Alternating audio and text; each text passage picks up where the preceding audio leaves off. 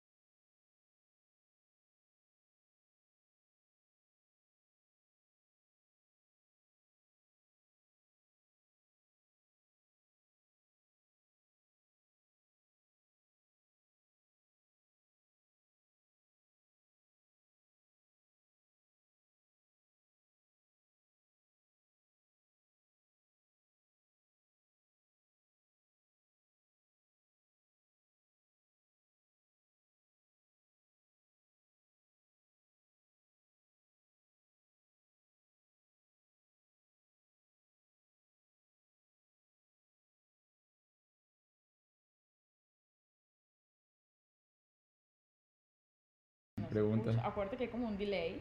Eh. El audio, por favor. Y ahora, Oye, sí. ahora sí nos escuchan. Ahora sí nos escuchan. Eh, Señores, disculpen. Eh, yo pienso que es que hoy era sin audio. yo lo iba a tumbar y lo iba a volver a arrancar, pero no, yo creo que ahora sí nos pueden escuchar. No se escucha, no se escucha. El audio, por favor, creo que no leen. Arturo no se escucha. Chicos, no hay sonido. Ya. Ya. Ya. ¿Y para qué hacer con señitas? Si se escucha, se escucha. Si no se escucha, no se escucha. Era para que nos viéramos. Ahora sí, ahora sí, muy bien. Lo logramos. Lo logramos. Bueno, les iba diciendo, les iba diciendo que yo, eso era un juego que estábamos haciendo. Era para ver si ustedes estaban pendientes Eso. que no nos escuchábamos. Para Pues- ver si ustedes se dan cuenta que en un podcast no se escucha, es divertido o no. Queríamos sacar nuestras propias referencias. ¿Sí nos escuchan? Podcast sin sonido. A ver. Y si se dieron cuenta, estábamos hablando, le estaba mandando saludos a todos los que estaban conectados antes. Como Alejandro tú, eh, sí, Alejandro Tuso. Tuso, exactamente. Le mandé saludos a Alejandro Tuso, a Elia como siempre, que estaba allí conectada antes de que arrancáramos, Andreina Vázquez, en fin, a Neliber Ugas, bueno, a toda esa comunidad maravillosa que nos soporta semana a semana. Y estaba conversando si Juliet, en un futuro, ¿verdad? Cuando ella muera, cuando deje este plano, esa es una buena pregunta. Primero, ¿tú consideras que vas a morir viejita o joven? Vieja. ¿Sí? ¿Y tú consideras... Vieja más no arrugada. Ah, Vieja bien de planchada. edad, bien estirada. ¿Te gustaría llegar a una edad adulta como la señora que antes transmitía los premios en I? ¿Qué Había una señora? una rubia, que era muy famosa, que murió, eh, eh, eh, americana, norteamericana, que era la que daba la Ah, moda en Entertainment. Sí, Fui- en Me fui a Entertainment. Canal y en No, no, no, Venezuela sí, y yo decía, que vieja daba premios. No, en ¿Y? Entertainment, sí. Ah, Eh, claro. Así que, o sea, que uno- Sí, uno- era sí, imposible sí. descifrar la Sí, edad. no, no, no. De hecho, sí, murió como de fabulosa. 130 Sí, años y... Embalsamada. Sí. Fabulosa. ¿Tú quieres sí. así? Sí, sí, tal cual. No y no me importa. no te importa. No, no me importa. Ok, ahora, la otra pregunta es, tú, si ella va a ser vieja para sabrosa, o sea, y, Obvio. y, y ma- y siempre Cuando mantenidita, pierda la sabrosura, yo ya. Vea. Ajá. Cuando pierda la sabrosura, yo ya me quiero morir. Ok, no, pero ¿qué es eso, Julián? Cuando. Bueno, uno decía hasta dónde quiere vivir. Pero cuando, y tú O sea, yo no quiero ser abuelita y chuchumeca dobla, no quiero. Ah, No quiero. Mientras yo esté sabrosita, activa, chévere, arriba, para abajo, quiero vivir. Ya cuando. No quiero. Ok, lo otro, Es mi decisión. pues, que yo le preguntaba a Juliet si cuando ella muera cree que va a ser de esas actrices que su público o sus seguidores o sus conocidos la van a recordar como una actriz querida o una actriz odiada.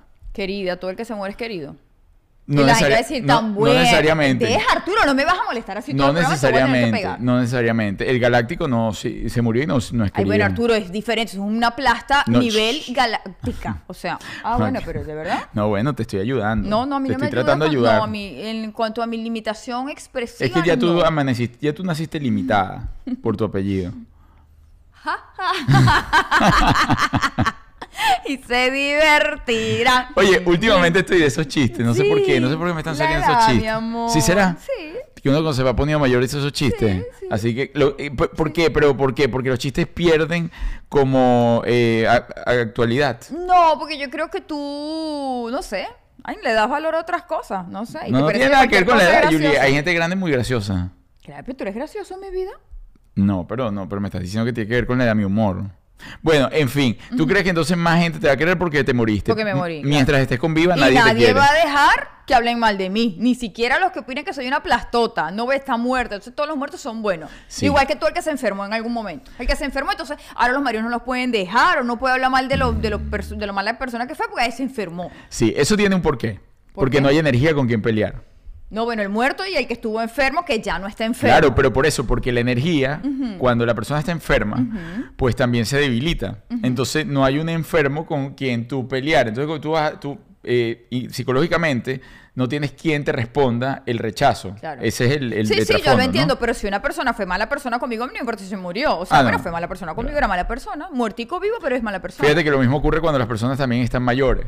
O sea, no, no, que ese viejo, pobrecito ese viejo, eh, mi hijo coño de Ah, madre. no, vieja coño madre toda la vida, ahora después de vieja pobrecita. No, no es coño madre. Un beso eléctrico para Lady Rojas García. Se acaba de ganar el primer beso. Eso. ¡Za! eléctrico de la noche. Miren, chicos y chicas, bueno, en fin. De Ay, lo me que cuenta, hoy me maquillé muy blanca. ¿Será por eso que te dio por hablar de la muerte? Parezco muertito. parece la sayona. O tú estás muy bronceado. Yo puedo estar muy bronceado. Y también yo estoy muy bronceada aquí y muy blanca aquí. Tú ¿Cómo siempre eres multitono. Sí, es verdad. Siempre eres multitono. Las niñas se molestan horrible. Le Es dicen verdad. que ella, este, porque tiene varios colores y toda la cosa. Bueno, y vamos a hablar sobre los permisos. Si se debe pedir permiso para, para qué en la pareja. ¿Por qué tomamos este tema en consideración? Bueno, porque el fin de semana, ustedes saben, yo me fui a una competencia y toda la cosa. Y hay gente que no da permiso ni para las competencias. no. ¿Por qué? Porque entonces están todo el tiempo como con una falta realmente de confianza, creo yo, ¿no? O de esa limitación. Bueno, falta de confianza y falta de ubicarse en los roles. Además, Porque yo no tengo un hijo, yo tengo un marido. muy bien. Bueno, y pero, pero eso no lo tomas Eso se aplica. Estamos dándole consejos a las otras parejas. ¿Ok? Son consejos para las otras parejas. Pero eso aplica también que si en las cosas de la casa y eso. No, pero es que eso son temas diferentes. Porque si tú te vas de viaje, es tu decisión irte de viaje. A mí no me tiene por qué afectar. Ajá. Si yo no quiero ir, no quiero ir. En la casa vivimos todos. Ah, y yo no quiero malvivir. Ah, ah, muy bien, tienes un punto, tienes un punto a considerar. De hecho, este fin de semana te, las muchachas, porque todos mis amigos, voy a hacer un inciso, Mariela Alvarado, Marielba, te mando un beso, za, eléctrico en el dedo chiquito del pie. ¡Ay, Dios! Bueno, yo también, no sé, me- ah, ¿también en el dedo Beso. chiquito del pie? No en el dedo chiquito del pie, pues no sé cómo tenga los piecitos, Bueno, Marielba. yo- con amor. Bueno, entonces el hecho es que este fin de semana todos mis amigos, yo viajé con tres amigos con los que estaba entrenando. Es decir, éramos cuatro que nos metimos en una carrera que yo les decía, éramos como Jamaica bajo cero. Si ustedes vieron Jamaica bajo cero, Jamaica bajo cero es una película que se trata de los Juegos Olímpicos. De hecho, éramos tan Jamaica bajo cero y eso yo no lo tenía reportado hasta ahora, hasta ahora- en este instante.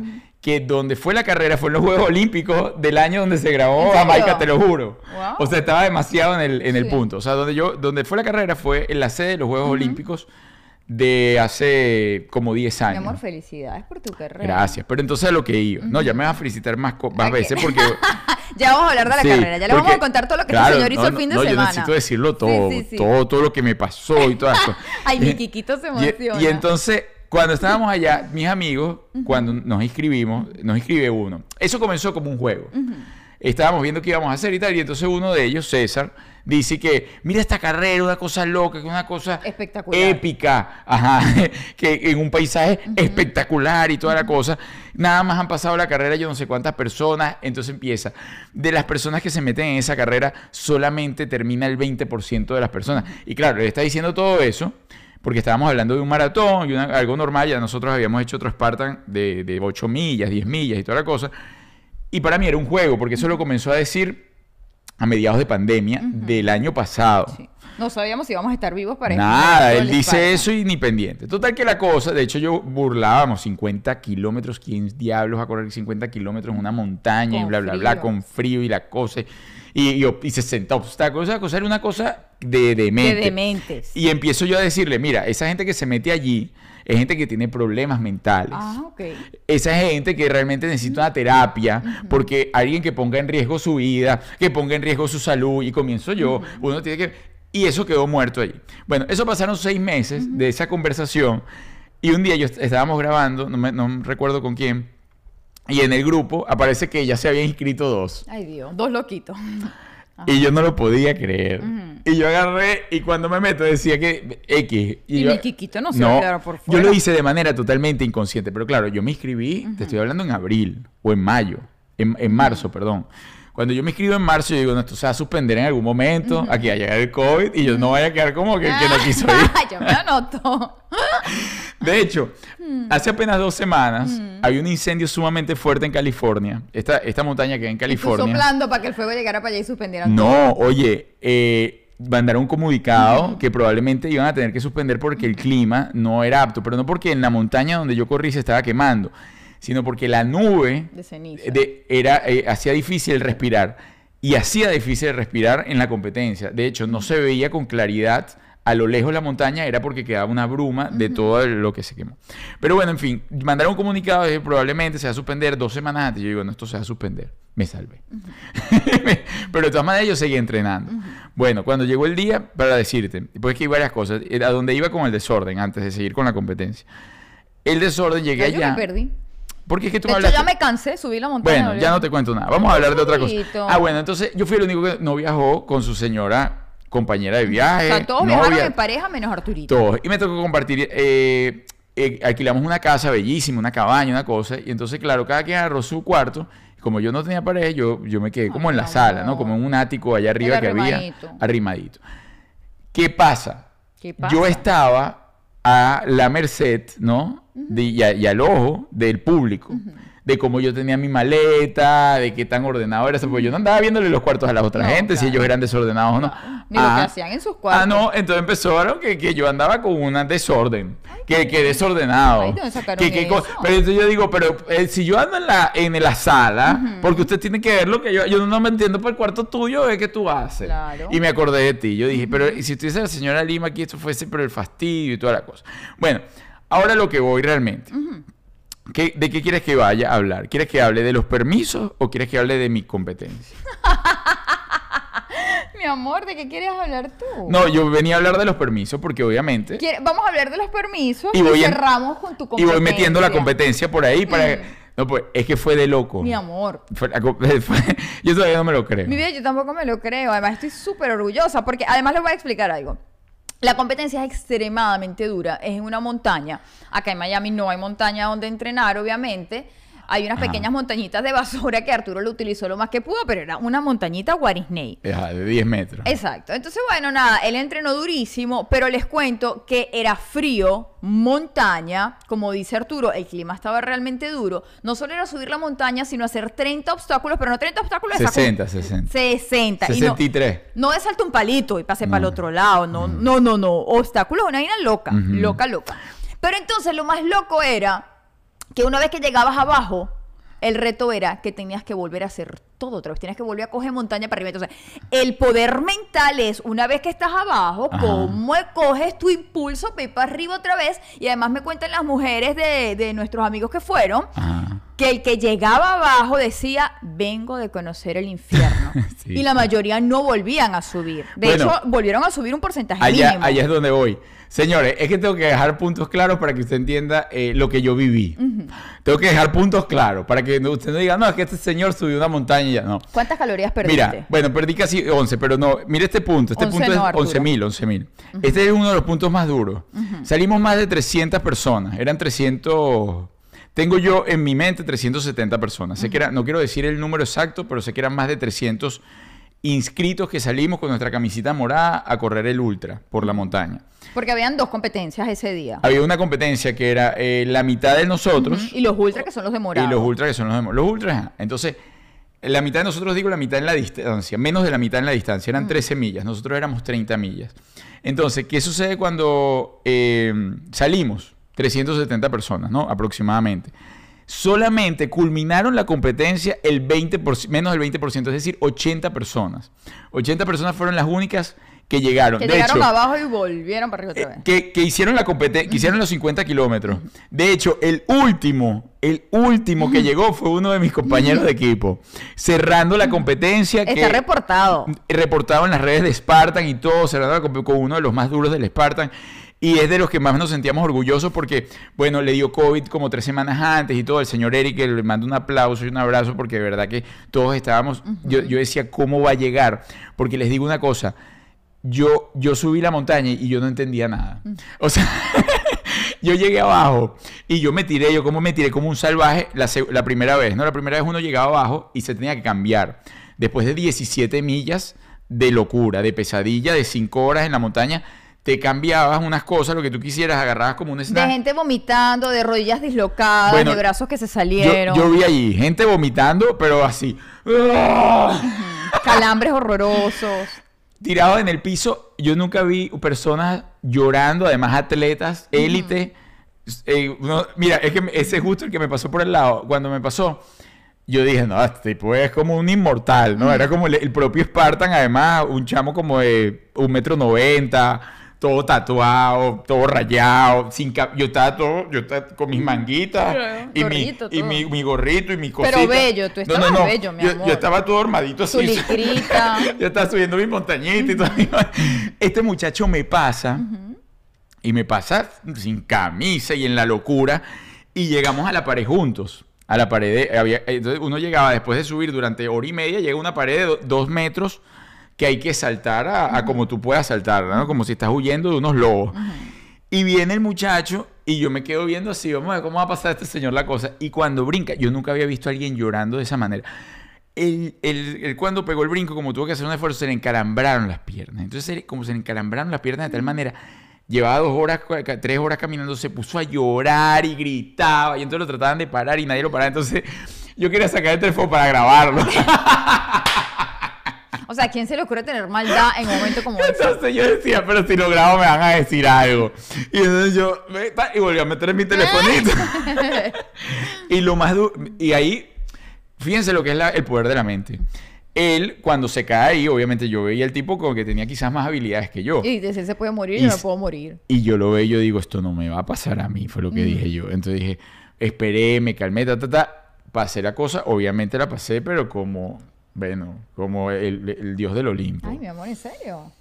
Me quedé arriba. Levitaste. No, no, no. Me quedé arriba en el obstáculo. Observándolo. observando a todo el mundo. Ajá. Yo cada vez que subí estúpido, eh. yo cada vez que subí un obstáculo, había obstáculos que, que, por ejemplo, hay obstáculos claves en la competencia. Hay obstáculos que la mayoría de la gente no pasa. Y hacen una penalidad, que son 30 burpees. Eh, Los que no saben qué es burpees, es una vaina Y que... a ese nivel de cansancio, eso es mortal. es algo que le inventó un desgraciado, Un desgraciado. Para, para echarle a perder la vida a la gente. Que te tiras en el piso como haces como una especie de, de plancha y después brincas y, y vuelves a la plancha y así. Entonces eso te, te genera una como una hiperventilación. Bueno, yo cada vez que hacía un obstáculo que yo veía que la gente no podía y los pasé, excepto dos. Hubo dos que no pasé. De todos los 63 obstáculos, Además que la mayoría de los obstáculos, dos no pasé. además la mayoría de los obstáculos no había ni siquiera donde practicarlos. No, no, no, yo no practiqué nada. Era la primera vez que Arturo los hacía. Éramos Jamaica bajo cero. Íbamos de una cosa de la Florida plana a una montaña de frío. Eh, una gente que nunca había subido montaña. De los cuatro amigos míos, o sea, éramos cuatro. Uno, que era el que más entrenado estaba, se encalambró a la hora dos. Ujú. Fran, saludos también, pero lo logró, Francisco lo terminó. Le mando un beso. No, no, no. No es que lo logró y lo terminó. Es el más duro de la película porque el señor se le encalambraron las piernas. y, y entonces lo gri- gritó. Lo único que yo escuché fue: ¡Arturo! Pobrecito, porque él, estaba, él era uno de los más motivados Ah. que lo quería hacer, eh, de los que más entrenó. Y para él era muy frustrante sentir que se le iban a encalambrar las piernas. Qué rabia, sí, porque además no depende de ti. No, y entonces gritaba, Arturo. Y entonces volteo, me estoy calambrando. Ay, no. Óyeme, a 11 mil pies. ¿Y cómo, cómo uno se salva del acalambramiento? No, le dije, mira, empieza a caminar lento, ahora Pero es relájate. que eso duele mucho. Camina poco a poco hacia atrás. Entonces le digo, ahora camina hacia atrás. Ah. O sea, para hacerle el contra la pierna. Ajá. Y cuando iba para atrás, ahora me estoy calabrando para atrás. Ay, no. Entonces le dije, tómate unas pastillas de sal, pa, pa, pa, pa, y ahí se le fue pasando. Pero luego que el músculo te hace esa intención de calambre, no para. No, porque te queda tenso con dolor. Sí, eh, o sea, tienes que como que esperar y tal. Y él siguió, A que se loco, enfríe, pero ¿cómo se te enfría si no paras? 11, o- 12 horas como un señor. Obviamente llegó que no podía ni No, hablar y los tal. y que cuatro lo hicieron increíble. Todos, Fran, eh, César. Ah, bueno, César, que fue el otro que comenzó, se lesionó Y antes de la carrera. No me dejaste- no me dejaste. a Jerry, perdón. mencionarlo. Señor Eric, que llegó el último, lo logró. Todos lo Lo lograron. logró, además estuvo con COVID un tiempito antes y se da cosa complicada recuperar, la- recuperar la respiración después de tener COVID. Sí. Es lo más duro. No, la verdad, muy duro. Vi cosas ahí que jamás me imaginé ver. O sea, con eh, eso, personas con las piernas como dislocadas. O sea, la carrera yo creo que era mucho más fácil eh, lesionarse que salir sin lesión. Yo pri- por primera vez, yo tampoco soy de muchas de estas carreras. O sea, yo no he hecho tantas competencias y tantas cosas. Eh, ciertamente esta, yo creo que es una de las top. O sea, estas son carreras que poca gente, No, Arturo, esto es anormal. pocos Esto yo- competidores la hacen en yo- de hecho, yo cuando Arturo mundo. me decía que iba a ir, yo le preguntaba, yo decía, explícame por qué vas a ir. No. Dame una razón que yo diga, ah, bueno, chévere, por esto quiere ir. En mi cabeza no cabe, que un ser humano pase por eso, no, a mí no me cabe en la cabeza. No, marcó mi vida. Marcó mi vida porque, a ver, cuando yo vi la primera vuelta, yo dije, no voy a volver a arrancar. Porque fue muy difícil. O sea, la primera vuelta fue muy, muy difícil. O sea, era- eh, fueron 17 millas y eh, yo voy a una montaña que era, realmente le decían The Walking Dead, porque todo el mundo camina, va subiendo la montaña y Pero sean zombies. y son dos horas de esa montaña. Entonces, yo cuando quería arrancar, pensaba era en esa montaña que tenía que volver a subir. Y yo, ¿Cuánto tiempo te tomó dar la primera vuelta? O sea, subir la montaña y volverla a bajar la primera vez. Las 17 millas de la primera vuelta, por la primera vuelta son 17 millas, la segunda son 13 millas. La primera vuelta de 17 millas me tomó, eh, bueno, salí a las 6 y media de la mañana y llegué a las 12 en punto a mi punto de cambio. ¿Cómo uno después de eso coge para arriba otra vez, Arturo, por Dios? Ajá. Bueno, ahí agarré, no, ahí no lo pensé. La- lo, lo más duro, lo- para los que hacen este tipo de cosas, les digo, y van a estar de acuerdo conmigo, es la primera hora cuando vuelves a arrancar. Siempre te estás cuestionando, porque claro, te está doliendo todo, la respiración te falta, el cuerpo ya dice, chamo, ya, ya agarraste 17 millas para allá arriba, que vas a ir a hacer tú para allá arriba otra claro. vez? Entonces, hay varias cosas que tu mente a mí mi decir. cuerpito no hubiera sido para arriba. Y tienes que volver a pasar los obstáculos que en la vuelta anterior te habían parecido difíciles y que los pasaste y volver a darles. Y entonces ahí te puede pasar porque como tienes el desgaste, una caída es mucho más dura, Claro. este, un desgarre es más duro, o sea, todo. Entonces yo hice una carrera inteligente. Si no te habías acalambrado en la primera, te puedes segurísimo acalambrar en la segunda. Fue la carrera más inteligente que llevé y, y me sirvió, que me sirvió llevar un pro- la mente clara, entender lo que iba a hacer realmente, que no es que, o sea, mi propósito no era llegar de primero, mi propósito era culminar la carrera. Y gracias a eso la, la logré. Oh, epa, llegué 25 en el Open. Me subieron al 27, no sé por qué. O sea, usted busca el registro de Spartan, Arturo de los Ríos, para que no diga nada. Usted ponga, ponga mi nombre y mi apellido en la lista y voy a aparecer de 27 en el ranking de Spartan de Ultra de Leitajo, que además la cosa es como un ranking mundial. y de 8 en mi categoría. Pero, he de hecho, he podido llegar antes. Ey, tiene fotos increíbles. Epa, he podido llegar antes, pero los zapatos que me puse no me ayudaron en nada. Tiene una uña totalmente No, no, no, tengo los zapatos. Mi mamá me ve mis piecitos, Coqui, y te da una cosa. O sea, el señor llegó aquí con los pies como un indigente. Ustedes me tenían que ver con tijera cortándole los adhesivos de los pies. Pero además quitándoselos con mucho cuidado para no jalar el pellejo de la llaga. Sí. No, no, no, no, no. Y para cerrar todo esto, lo que quiero decir Ajá. es que más que el entrenamiento físico, que sí tenía, había gente mucho más preparada que yo. Estoy seguro porque hay gente de montaña. Había, la mayoría eran que sí de Toronto, de Canadá. Bueno, había gente que corría sin camisa. no, que- de gente que andaba en la montaña todo el día un poco de bichos así, como de esos que se ven montañistas, tal. Oye, y debo, debo decir que gracias al clima, que está un poquito más frío de lo que normalmente está, quitaron una de las competencias que era muy dura. Uno de los obstáculos. Que era nadar en un lago totalmente frío, porque entonces era meterse en el lago, nadar y salir seguir corriendo mojado. Ese me parecía terrible. Pero tú sabes que yo hubiese preferido ese. Oh, no, Arturo. Sí, porque tú sabes lo que pusieron por ese. ¿Qué? Pusieron ese lo que está diciendo Juliet, era un lago que uno se lanzaba y yo decía, bueno, yo me puedo lanzar allí y más bien me va a ayudar un poco la contractura muscular, ¿no? Como que recuperar otra vez.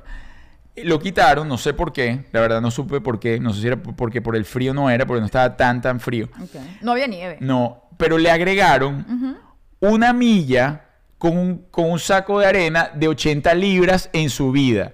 Entonces tú sabes que, o sea, caminar una milla de montaña con 80 libras No. encima es inhumano. No, no. Me dolía el antebrazo. Es la primera vez que ponen en una competencia un tramo tan largo, la primera vez en la historia de esas carreras. Esas carreras aquí son súper importantes y tal y qué sé yo. Eso tienen, bueno, no sé qué cantidad de tiempo tienen, pero aquí ya es como una institución. sí.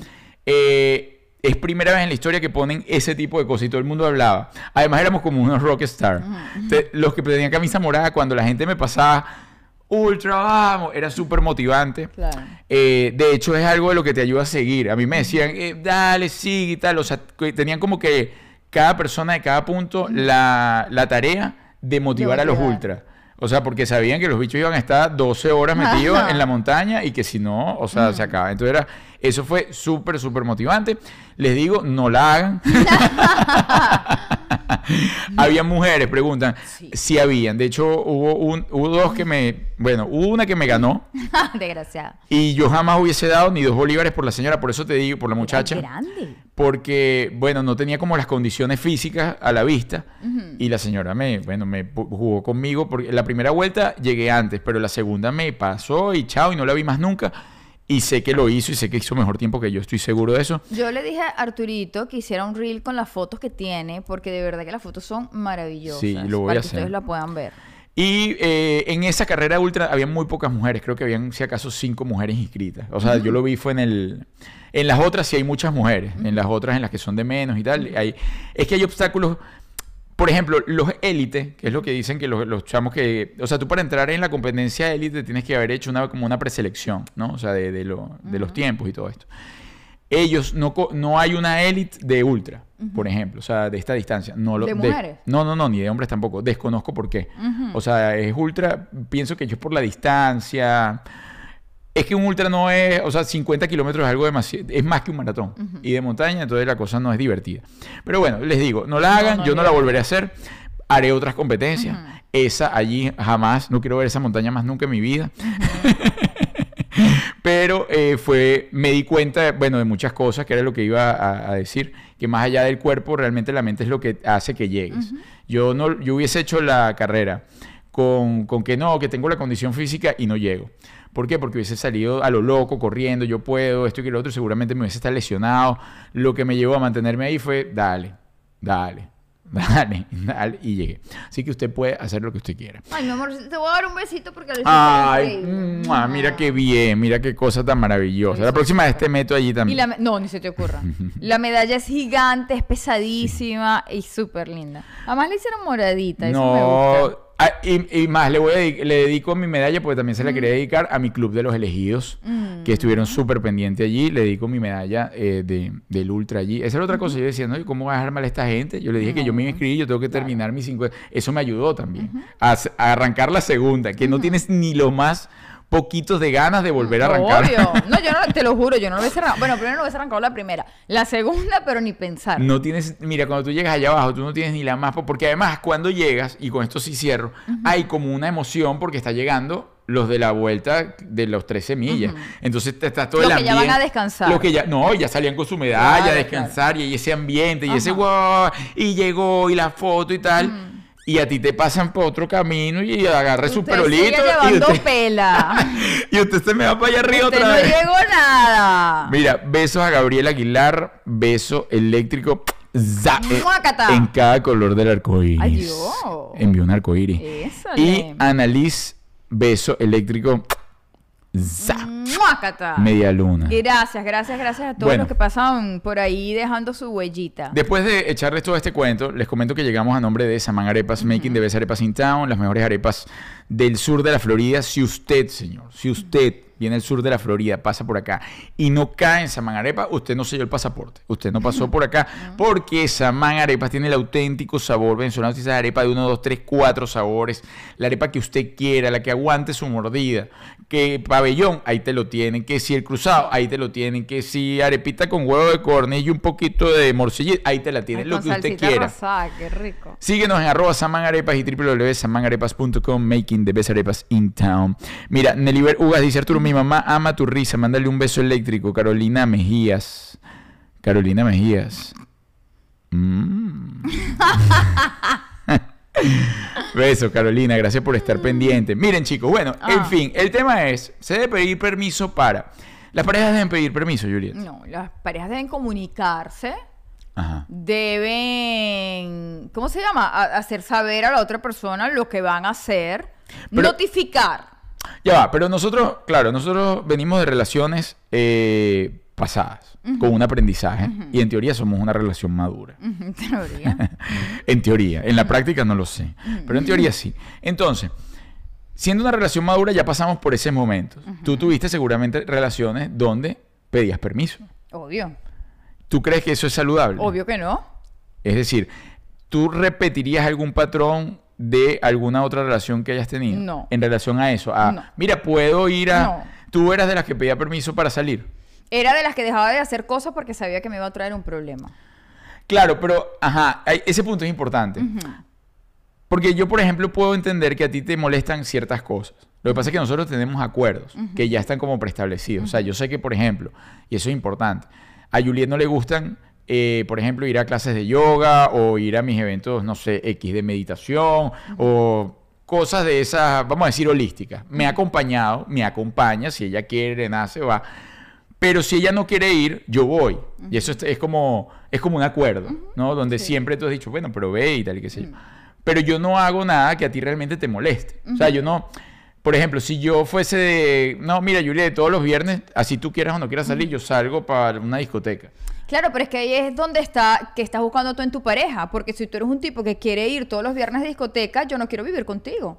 Ajá. Tú no serías mi pareja. Pues es una amenaza. Porque tú eres un tipo que quiere andar de discoteca los viernes y yo no quiero un tipo que ande de discoteca los viernes. Entonces ahí está, ¿qué quiere usted en la vida? ¿Qué es lo que usted está buscando? Ay, no, es que yo peleo con el marido todo lo porque quiere andar de fiesta. ¿Y usted cuando lo conoció cómo era? Señor, anda de fiesta, ¿no? porque va a dejar de fiesta porque ande con usted. ¿No? Es como un cambio, claro, te cambiaría lo, ya, Elia, besos, Elia Hernández, besos Ay, za- Elia. eléctrico que me des muchos besitos, dame un besito de felicitación. Es que no te quiero ensuciar acá. No, no me ensucies. pues. Entonces, o sea, tú dices que, por ejemplo, cuando tú empiezas la relación, si cambia la persona, es decir, yo te conocí a ti, vamos a ver si te entiendo. Yo te conocí a ti, tú eres una señora de casa, una doña y tal, impertinente y toda la cosa. Entonces, a ti te da hora porque tú los lunes eh, eres- vas, vas para una strip club con tus amigas. Eso me cambiaría, ya, tú, ya eso no sería un permiso, sino estaría cambiando los acuerdos lo que dentro yo de te la casa. ofrecí. Es como yo le digo a Arturo, cuando Arturo me, me dice algo, por ejemplo, qué sé yo, no sé, ¿qué, qué me puedes reclamar? Yo le digo, tú me conociste así, yo no te engañé. Bueno, que eres arrechona todo el día. Exacto, usted me conoció así. Que eres gritona. O como cuando yo, por ejemplo, le digo, no me alces la voz, o, que se, o, o no me gusta cómo me hablaste, él me dice, pero tú hablas duro, sí, pero tú me conociste así. Ah, no, pero tú a mí también, pero yo siempre he hablado así Pero yo también. te conocí así. Bueno, sí, Todos yo también hablé. No, no lo conocimos así. Yo, yo no puedo, yo no puedo- él ahora no puede decir, no, es que yo la después ya gritaba mucho. A mí, si usted la agarró gritona, ahora después de 10 años le va a molestar que la señora grite. Claro, pero la gente va cambiando. La gente Claro, puede ir pero siempre y cuando cambien juntos. Si cada uno está cambiando para dirección. Porque la gente puede cambiar. Ti te puede dar a los 40, pero y te derrumba todos los días. No, no. A mí me puede dar a los 40, como tú dices, para andar con muchachito. Bueno, entonces obviamente ya no podemos ¿Ah, estar sí? juntos. ¿Me porque me a lanzando agarrar- puntica, No, bueno, yo no sé por dónde me va a dar, Arturo. Ah. Una busca colágeno donde sea, yo no sé por dónde me va a dar a mí en cualquier momento. Pero eso qué quiere decir? Que esta Juliet nueva ya no compagina con el Arturo. Y entonces Juliet y Arturo tienen que buscarse otra vida, ¿no?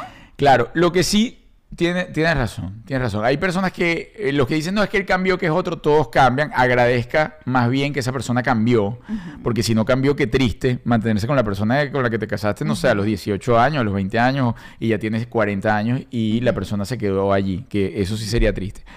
Ahora, cuando tú dices que quería, dejabas de hacer cosas, eran cosas que de pronto podían ser profesionales, trabajo. De todo tipo, de todo tipo. Llegó un momento que eran cosas de todo tipo. Es decir, cuando ya tú llegas a ese punto, dejas de ser tú. Y es cuando viene el arrepentimiento, donde pasa el tiempo y dices, mira lo que perdí en mi vida. Y eso nunca puede pasar. O sea, para mí nunca puede pasar que tú digas, no, es que yo dejé de hacer un viaje, yo dejé de conocer, no sé, tal sitio, dejé de meterme en un curso. Cosas además de crecimiento personal, que sucede mucho también. Claro. Por lo menos Juliet y yo, yo sé que nosotros tenemos un acuerdo. Fíjense, yo viajo y yo sé que hay un viaje, por ejemplo, para la India que yo tengo pendiente y yo sé que ella no quiere ir. Ella me amenaza y toda la cosa, pero, pero es de, a ver, es de juego. O sea, él no me puede obligar a mí a ir, ni yo lo puedo obligar a él a que deje de hacer algo que le guste. Exactamente. Menos, es más, de hecho, ya fue la que me salvó, yo creo que de que no me agarrara el COVID por allá, porque yo tenía eso pla- planificado.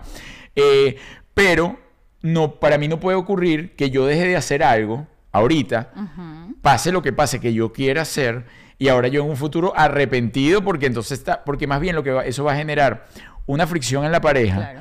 Que la va a desgastar, porque inconscientemente entonces tú estás con una pesadez de que esta tipa no me dejó y que rechera. un odio, porque él quiere conocer la India. Yo no quiero, yo le digo, yo no quiero conocer la India. No Ah. está en mis planes conocer la India. Entonces él se tiene que limitar porque yo no quiera. O yo me tengo que sacrificar a ir a un lugar que no quiero ir porque él sí quiera. No. Así es. cada quien que cumpla su sueño. Él sueña con ir a la India, yo sueño con no acompañarlo. Y cada quien cumple su sueño y ya está. Así es. Mira, eh, Mm. Ahí le están- mira todo lo que están, están pidiendo que un tip ¿Qué? para hacer glúteos, Juliet. Ay, Dios. Tú- tú haces Dios. mucho, bueno, bueno, Yo hago muchísimo sí. glúteo. Sí, Sí. me gusta. De hecho, es mi cosa favorita de entrenar. Pierna. Pierna en general. Mm. No solo glúteo, pero pierna. Un beso eléctrico a Shirley. Za, eléctrico, eléctrica, salsa. Mira, entonces, eso es lo que no puede ocurrir. ¿Por qué? Porque si tú comienzas a desgastar tu vida y empiezas a tomar decisiones es en función a lo que dirá tu pareja, para mí eso es desgastante. Terrible. Además, terminas odiando a la pareja, terminas odiándote tú, terminas frustrado, porque en algún momento tú por amor o, para, o para evitar problemas vas cediendo, pero tu esencia está siendo reprimida. Y cuando eso explota, ese demonio no hay quien lo pare. Y, y lo mismo ocurre con la comunicación. Cuando hay cosas que te molestan, a ver, vamos cayendo aquí en otro tema, hay cosas que te molestan de tu pareja o algo que hizo y tú para no confrontar te lo tragas. Pero es mentira, o sea, tú te tragaste eso y lo que generó fue una indigestión. Y esa indigestión genera problemas Claro. estomacales, genera problemas de salud, genera problemas en tu estado de ánimo. Es. Y eso ocurre cuando no se habla. Entonces, lo, lo mejor es enfrentarlo, pase lo que pase. Así Mira. ¿qué me molestó? Bueno, me molestó esto.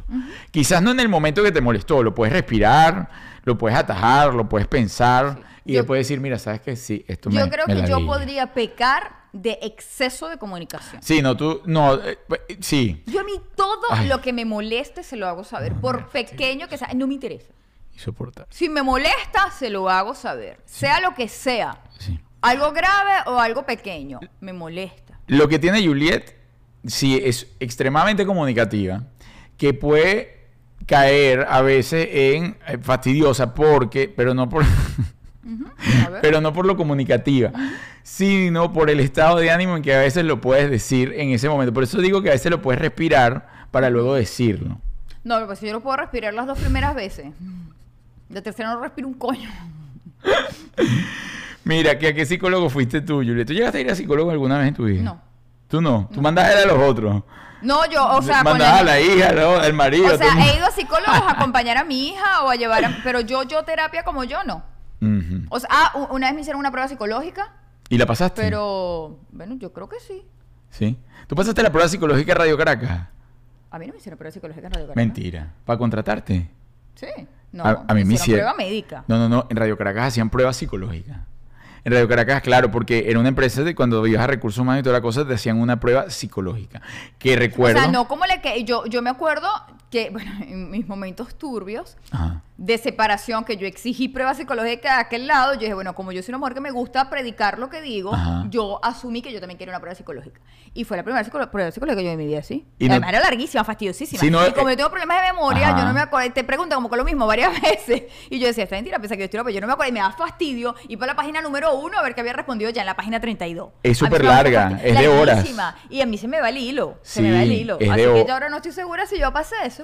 Es de horas. Yo, Pero bueno, aquí estoy. yo la hice dos veces. Sí. Yo la hice dos veces. Una, porque supuestamente me iba a sacar la licencia de conducir antes de los 18 Ujú. y te la pedían. Cosa que esa no pasé, no sé por qué. No sé por qué. Mi amor, ¿cómo? Porque no sé, no La ah. duda es que la hayas pasado después No, no, está aquí. No, de verdad no sé porque no tenía por qué no pasarla. El hecho que no la, pasé. la prueba psicológica es algo así como, si usted va caminando por la calle y alguien le dice, desgraciada, usted saca un cuchillo, la mata a puñaladas, le da un besito y sigue caminando. Exacto. Entonces tú, ah, bueno, y un besito y sigo caminando. Sí. Esa es la pregunta número uno. Después de la 42 te dice, si usted va caminando y a su lado derecho va alguien pasando y le dice desgraciado, usted, pero ya, este desgraciado me dijo desgraciado hace tres cuadras, porque me lo va a volver a decir? Ahora sí lo quiero caer yo apuñalada. Porque, o sea, ¿hasta cuándo? Eso es muy fastidioso. Lo hacen a propósito. Entonces ya se va a volver a decir. otra vez. Es lo que me está buscando pero ya, Vamos a acabar con esto ya. Entonces, yo creo que no ser la prueba psicológica, pero, pero bueno. Mira, aquí Armando Bianchi, ah. Bianchini tiene razón. Juliet no, es, no es exceso de comunicación, tú eres una central de quejas. sí, sí, tiene toda la razón. Gracias, Armando, por definir perfectamente a Juliet. Pasa? Tú sabes que yo, de chama hasta muy grande, sufrí de estreñimiento. ¿Sí? Sí. ¿No ibas al bañito? No iba para el bañito. Yo ahora, mire, soy de una cosa. Ya yo no me quedo con nada por dentro. Nada. y de verdad dicen, si no el estreñimiento tiene que decir, si no me sale solo, yo lo obligo, de verdad. Qué, bello. Qué bello, ¿no? Momento sexy. momento sexy. Así donde usted la ven así, que con la boquita cerrada, usted dice qué cosa tan linda. Hasta que abre la boca. ¿Pero para qué me hace hablar entonces? Porque que tampoco tengo filtro. Espero que mi mamá no esté por ahí. Ay, no, Coqui, perdón, eso es jugandito. Oye, ¿tú sabes que mi mamá... ¿Qué? Hablando de la India, ¿tú te acuerdas de la conversación que le dijo a Pajarito que él no estaba preparado? ¿Te acuerdas que hablaba?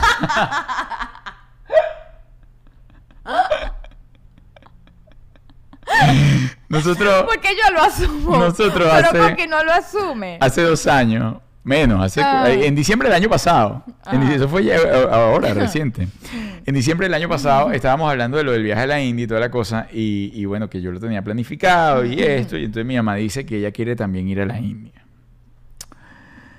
Yo sé que ustedes conocen a Coqui de, por mí, pues de las redes y todo lo que ustedes ven. Pero Coqui eh, tiene sus cositas. Entonces, sus detalles. Sus detalles. Entonces, es delicadita. Es delicada. Es muy delicada con el tema comida, es delicada con el tema dormir, es delicada con el tema pies. O sea, Coqui es como chica de muy apartamento. De muy apartamento. Entonces, claro, pero apartamento es de mundo, no tiene que estar Sí, no, no, no, no, no, es apartamento, exacto, de mundo. Es de mundo, no, no, no, no, sí, no, no, pues es apartamento de Mónaco. Sí, sí, sí. Entonces, Eh, ella, cuando dice eso, yo no le digo nada porque eso sería discutir, ¿no? Yo le digo, no, así ella va para la India. Porque claro, que uno va para la India, bueno, va a despegarse de muchas cosas, va a caminar descalzo, va a X, va, va, va a otra cosa. O sea, por ejemplo, eh, este tipo de convivencias no las haría, es muy como tú, o sea, no, no vaya a dormir con un poco, no entiende cómo dormir con un poco de gente o compartir un baño. Entonces, y en ese tipo, los ashram, que es lo que llama, si bien hay unos ashram de lujo, siempre son este tipo de cosas donde hay un desapego, ¿no? O sea, como que, ay, vamos a vender al occidente la, esta moda eh, oriental aquí. Entonces ella dice que ella quiere ir a una, y una cosa y, y se pone su bufanda, hacía frío y se pone. Y Pajarito dice, yo también. Porque Pajarito... Él se une a todas las pachangas. Él también. Y le yo te acompaño. A lo que... No, tú no dijiste nada. No, él, chico. No, no, no, él, él, dijo que él también. Claro. Coqui ha volteado así y le ha dicho que tú no estás preparado. Lo que Coqui no sabe es que si Pajarito no va, ella no va a sobrevivir ese viaje. Así mismo. Entonces ella le ha dicho a Pajarito ah. que Pajarito no estaba preparado. Y yo les comento algo. Coqui ha sobrevivido mucho tiempo sin Pajarito, pero lo cierto es que Pajarito, o sea, en los viajes, oye, es un apoyo importante para hace la vida fácil. Eh, no, que se le quedó, sale pajarito y le arregla que si esto, que... Entonces, cuando, cuando Coqui le dice que él no está preparado, bueno, yo obviamente boté una carcajada horrorosa y ahí la conversación y el la cena que había en ese momento como de Navidad, una cosa bella, eso se tornó una pelea. Porque como tú vas a decir que yo no está preparado. Porque ella ha cambiado mucho. Porque ella ha cambiado mucho. Ella ahora, entonces ella me dice, yo ahora como de todo y acaba de devolver tres platos al, al mesonero. Mira, ella devolvió aquí, devolvió aquí, se lo dije ahorita en el viaje. Porque ellos... ¿En este viaje lo hizo? Claro, no, no, no. En, en este viaje algo pasó. Pero creo que porque ella lo tenía consciente. Claro, y en poquitos días ya Un día nada más devolvió, le cambió a Pajarito. Ajá. Mentira, sí lo hizo, porque yo la voy a defender. Sí lo hizo, claro que lo hizo. No, mira, este es otro cuento demasiado cómico. No, Coqui, Coqui.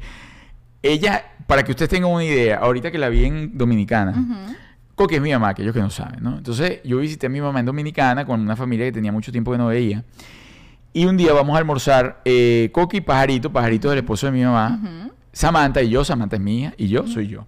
Y entonces vamos a almorzar y Pajarito va en el carro. Tú sabes que Pajarito es como meticulosito, iba buscando cosas y Sí, toda sí, la cosa. Entonces él dice, él ya antes de llegar al restaurante, él ya sabía lo que él quería pedir. Y él quería... Emocionadísimo. emo- ¿sabes qué Saboreándose. se pone, no? claro, ¿Sabes? claro. Entonces- Y entonces él dice, quiero, oye, ¿alguien más quiere un asopado de marisco? Y entonces yo lo, lo volteo y quiero una sopa de marisco, marisco. O sea, no quiero una sopa, no, yo no voy a comer la sopa de marisco. Porque claro, la sopa de marisco es de dos, por lo general. Tú no Samantha... querías compartir plato con No, no, yo no quería sopa de marisco. Y a mí no me gusta. Entonces, Mm. o sea, X. Entonces, Samantha dice que... Ay, no. Entonces, claro, Coqui agarra y le dice que ella tampoco. Ujú. Ella tampoco. Llegamos al sitio. Ujú. Pajarito dice que él va- eh, empieza un pastel ahí entre ellos dos. Que si pido esto, que si pido... Entonces ella dice que ella quiere, ella siempre ha Porque querido... ella se pone arriesgadísima No, no, no. cuando ve el menú. Ajá, ella siempre ha querido... eh, exacto, pero esta vez no. eh, Ella siempre le ha gustado el cóctel de camarones como en aguacate. Ujú. Un Ah, aguacate rico, y unos camarones delicioso. como con... Salsa de tomate y sal-. Salsa claro, rosada. Claro, delicioso. Ese es el plato gourmet de ella, ¿no? Entonces Delicioso. agarra y se pone esa vaina. Y Pajarito pide lo que él quería y pide, Su asopado de marisco. ajá, y le pregunta a Coqui, el asopado es mucho. Yo nada más quiero eso. ¿Tú quieres? Sí, por favor, yo quiero otra cosa porque esta cosita con camarones. Un pescado, un pescado, pide todo. Y él decidió meterse su palangana. No, no, no, todavía no había llegado nada. Llegan los camarones, nadie le pide camarones a Coqui, nadie, nadie. Se come su cosa y llegan los otros dos platos. Yo no pedí esto. Ay. Yo pedí asopado. Mira, yo casi me caigo al agua porque había, atrás había eh, era, El eh, mar. el mar. Yo no lo podía creer y yo le decía, Coqui, ¿tú me estás hablando en serio? No, yo, eso lo pidió él. Mamá, tú acabas de tú- ese señor viene hablando de hace hora y media de que quería un asopado y una cosa y usted acaba de decir que, que usted lo que quería los camarones. Está bien, me quedo con... e-". Pero ¿sabes cómo se pone? Está bien. me- Y yo dije, bueno, esto, se, esto aquí, esto se perdió. Yo tuve, yo me, de hecho, yo, me- yo comí y me paré. Me paré al baño. comiste. Comí y me paré. Yo dije, no, no, no. Esto se va a poner porque la señora Coqui y obviamente se lo quitó. Al Y Entonces, yo les digo esto Ay, para que no. ustedes entiendan lo que sucedería si Coqui va sola para la India. ¿Con quién va a ¿Con intercambiar quién? la comida? ¿A quién le va a intercambiar la comida? Sería un buen... Mira, aquí, mira quién llegó aquí. Tiempo sin ver a la señora Gloria Matius ¡Ay, que estuvo Altuve. de cumpleañito! Eso, Glorita, te mando un beso za, eléctrico en... Respeta a Gloria. Se le iba a mandar como una... Respe- Oye, Arturo, respeta a Gloria, chico. Tú le vas a mandar besos a- buscando que Gloria como, moleste. Gloria como mi mamá. No, baby, tú le andas dando besos a la mamá de- la nalga. Bueno, aquí pues un rollito aquí, una cosa. Que más tú no vas a comparar la nalga de Gloria con tu mamá. respeta, vale. Coño, respeta. Gloria se muere de la risa porque Gloria conoce a todos los personajes. Y a Gloria lo que le encanta es que yo me meta con los chores de pajarito, pero no lo, pero no, No, lo Arturo, voy no. a Ya hacer. hablamos no, de no, no eso, lo voy a no. hacer. Tengo unas fotos, tengo unas fotos que me mandaron por privado de Félix, Félix es, es mi tío, y Pajarito en la playa Arturo, jugando al Arturo surf. no. Arturo no. Arturo no. Arturo lo- no. En algún momento las voy a compartir. Las voy, más, las voy a compartir. Arturo no. Un momento, un momento, un momento, un momento. Yo nada más quiero que vean esta foto. Yo no sé quién me las mandó, yo no sé si fue hasta la misma Gloria de... de, de, de- ay, sí. Se ven a lo Arturo, lejos. por amor a Cristo. Se ven a lo lejos. uh, se ven como a lo lejos. Yo no sé si usted lo va a ver Cabe allá. destacar que ya Arturo en un podcast anterior describió el cuerpo de su tío Félix. Aquí se le, aquí se le está viendo la... Bueno.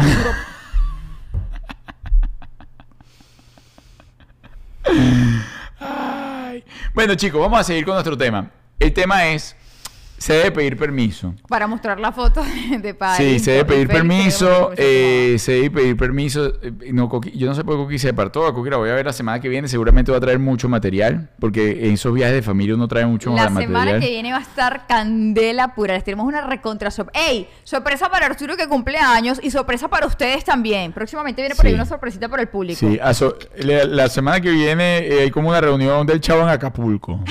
El chavo, el chavo en Acapulco, literalmente. Miren, eh, para ir cerrando el tema, cayendo en el permiso. Usted no es que tiene que pedir permiso.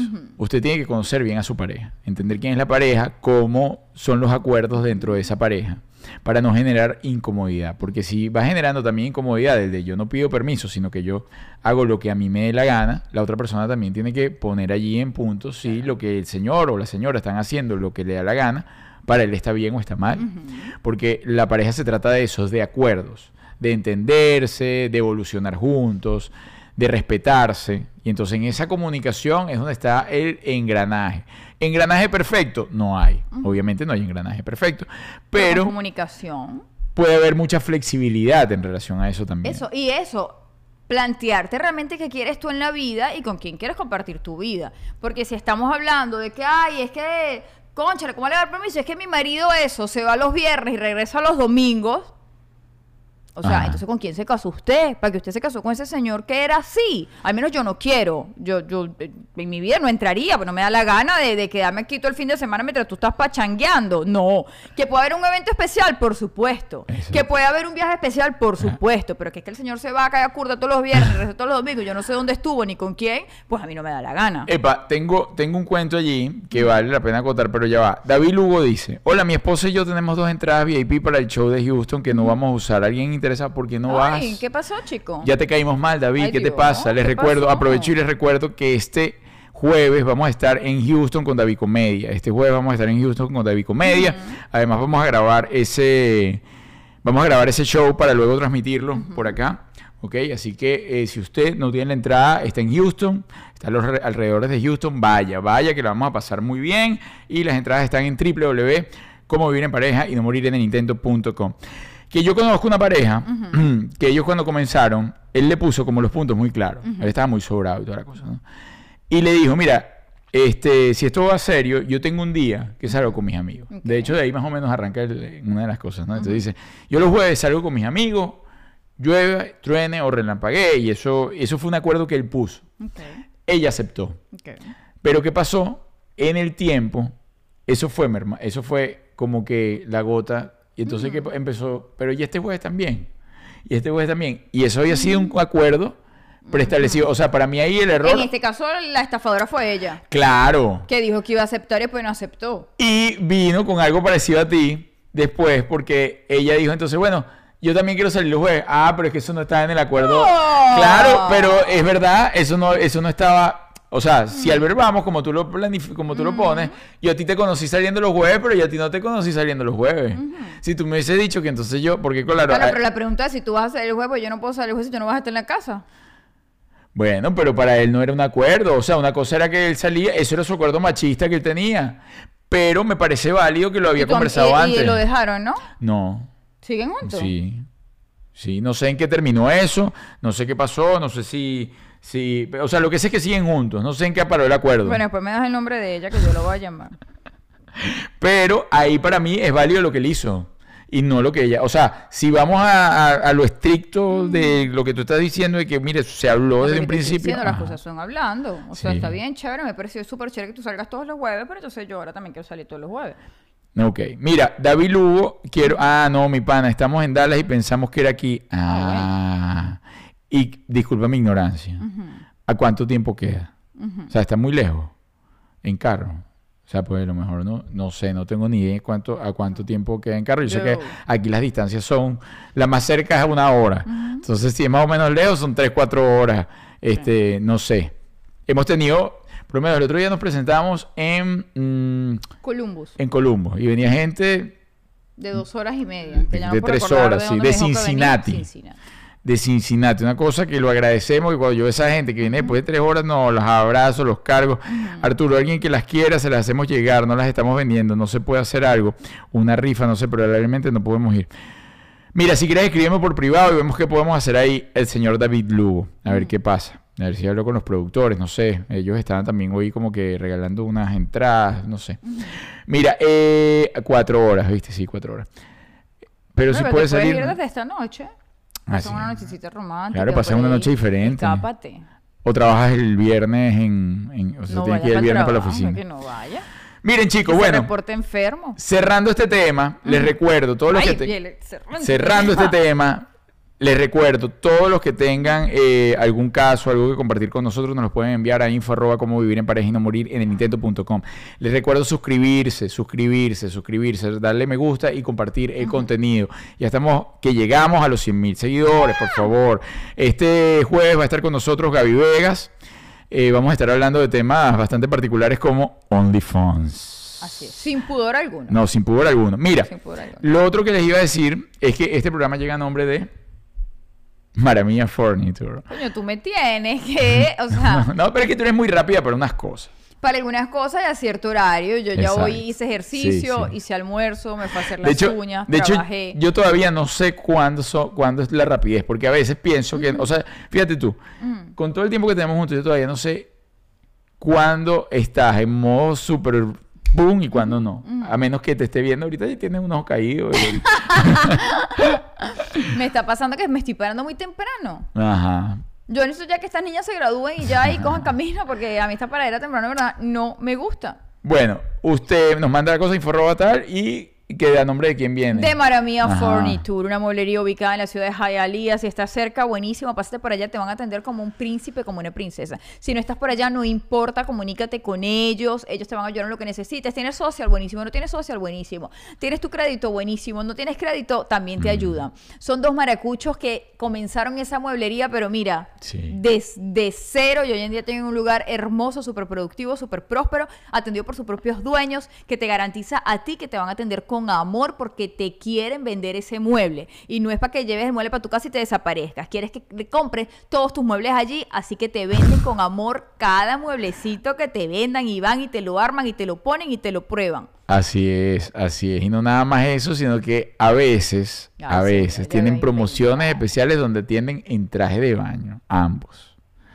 María Luisa ya se incluyó, que ella también, que ella atiende en traje de baño. María Luisa no le va a gustar. que Y chilles. Alfredo atiende en traje de baño. Pero entonces podrían Los sábados. abrir OnlyFans Los sábados, los sábados atienden en traje de baño, así que usted no se pelee eso. Maracuchos bellos, bellos, están al día, los dos. Están Entonces, bellísimos, no, te digo. Pero están casados, o sea, ellos son esposos. Miren, chicos, por aquí voy con esto. Y yo creo que María Luisa anda con jueguito, ¿viste? Alfredo se ve que está sometido. Alfredo es uno de los que tiene que pedir permiso hasta para ir para el Para baño. todo, claro. Hasta para ir para el baño. Pero y eso que es debo decir, así. Alfredo es de mi signo. Y María Luisa es del signo de Arturo. Ajá, ese volvió la cosa. ¿cómo- Pero María Luisa es se arrechona. dejó no, someter es que? María Luisa te candela. Es que tú sabes que las mujeres, igual que los hombres, las mujeres Libra es una cosa y los hombres Libra es otra cosa. Y las mujeres Escorpio es una cosa y los hombres Escorpio es otra cosa. ¿Será? Sí. Bueno. Mira, eh, por aquí voy con esto. Para cerrar con uno de los mensajes que nos enviaron la semana eh, pasada. Dice, hola chicos, los adoro. Nosotros a ti también. Ah, los adoro mal. O sea, como... Que nos odia. No sé si eso es de mal de que muchísimo De que nos o, odien. o de, o de muy bien. Ok. Pero bueno, son mi terapia, así. Me han ayudado a sobrellevar esta difícil etapa de migrante conectada con el sabor y locura con la que llevan su relación. Gracias. Za, beso eléctrico para ti. Me encantaría un Arturito en mi vida. Eh, mm, ¿ves? Pero un ¿ves? ¿ves? Arturito, a mí me asusta cuando dicen Arturito, me El imagino de la Casa de como un Papel. No, no, un embarazo. Ah, no, dicen, no, "Ah, mira, no, un olvídate de Arturito. eso. Es me da como una cosa aquí, un sofocón. No, no, no, todo menos eso. Eh, me encantaría un Arturito en mi vida. No te pongas celosa, limita. No, mi amor, no. tranquila. Bien, la historia es la siguiente. Llevo tres, llevo tres años eh, viviendo en Madrid. Emigré sola con conocidos, sola, con solo con conocidos en estas tierras, pero ningún, fa- ningún familiar. Por teléfono todos me iban a echar la mano, pero llegué aquí y casi ni me atendían el teléfono. Ah, suele suceder.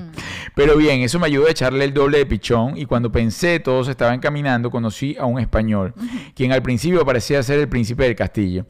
Y resultó ser el duende maligno escondido en el arcoíris. Adiós. Sí, en y después pone, sí, en el arcoíris. Porque hasta gay creo que resulta ser. ¡No! Amiga, te la jugaste toda. ¡No, pobrecita! Ah. Llegó el príncipe del castillo, pero era el duende del arcoíris. Ay. Y lo peor de todo, no tenía la olla de oro. Ay, no. ¿y Oye, esto está durísimo. Ajá, el resuelto era el, era el escondido. Ajá, resultó que los primeros tres meses todo era hermoso, nos la llevábamos de maravilla. Pero luego comenzó a querer estar más y más y más tiempo con sus amigos.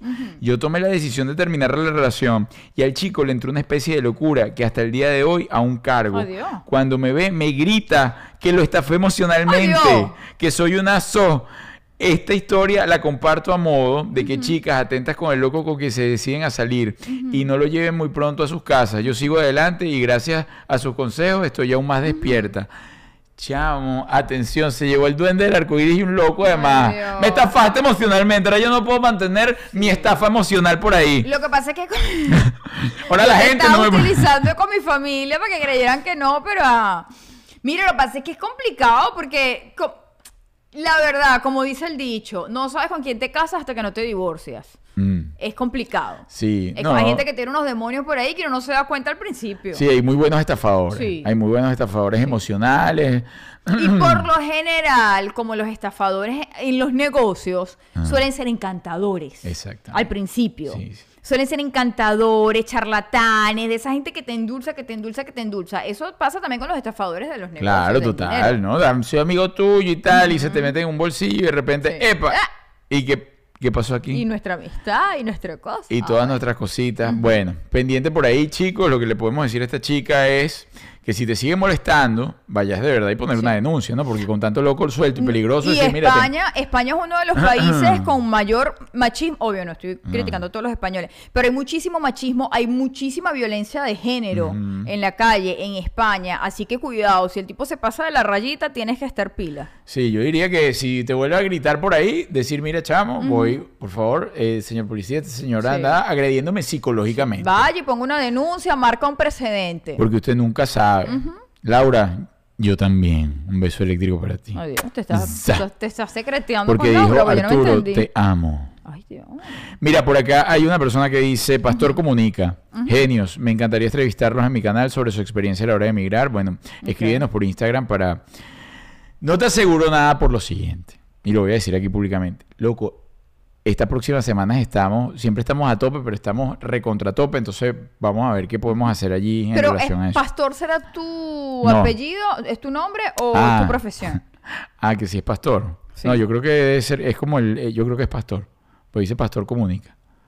Pero puede ser un pastor que Puede ser como comunica. Pastor Oviedo. Tú sabes que hoy le escribí casualmente, Ajá. porque estaba en Nueva York. Y le dije, mira y tal, este, estás por ahí, vamos a entrevistarte. Y ay, me encantaría, pero no creo que voy a ir para Miami, bla, bla, bla. Pero es un buen entrevistado, él es cómico. Sí.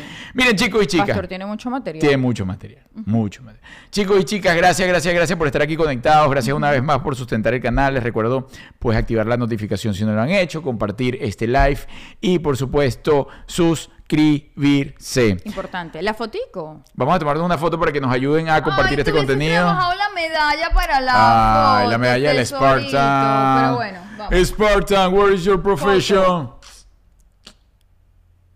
Señores, se les quiere, les recordamos, este 30 vamos a estar en Houston, este 30 de septiembre, año 2021, vamos a estar en Houston, ¿ok? Entradas en www.comovivirenpareja y no morir en Nintendo.com. Y el 20 o 22, coño.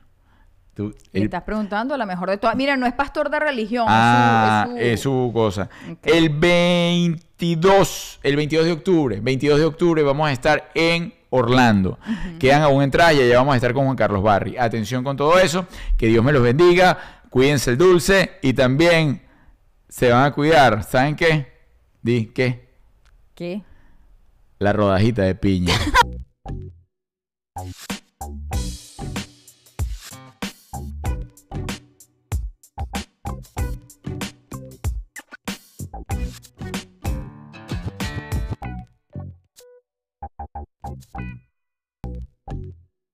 Show.